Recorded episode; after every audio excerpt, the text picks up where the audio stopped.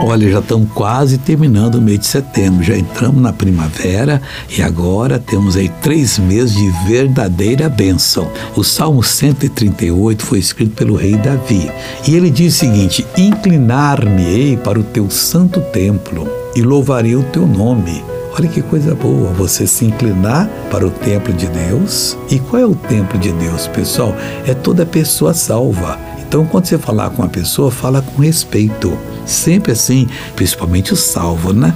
Porque ele é o templo de Deus e Deus mora nele. Mas fale louvando o nome do Senhor. E louvar por quê? Pela tua benignidade de Davi e pela sua verdade. Olha, a benignidade de Deus é tremenda, é a bondade esperançosa e ela tem a verdade dela, e é isso que você tem que louvar. Pois engrandeceste a tua palavra acima de todo o teu nome.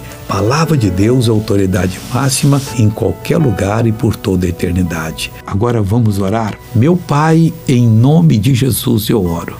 Eu abençoo todos que estão orando, repreendo o mal, digo saia dessa vida, vá embora, em nome de Jesus. Amém.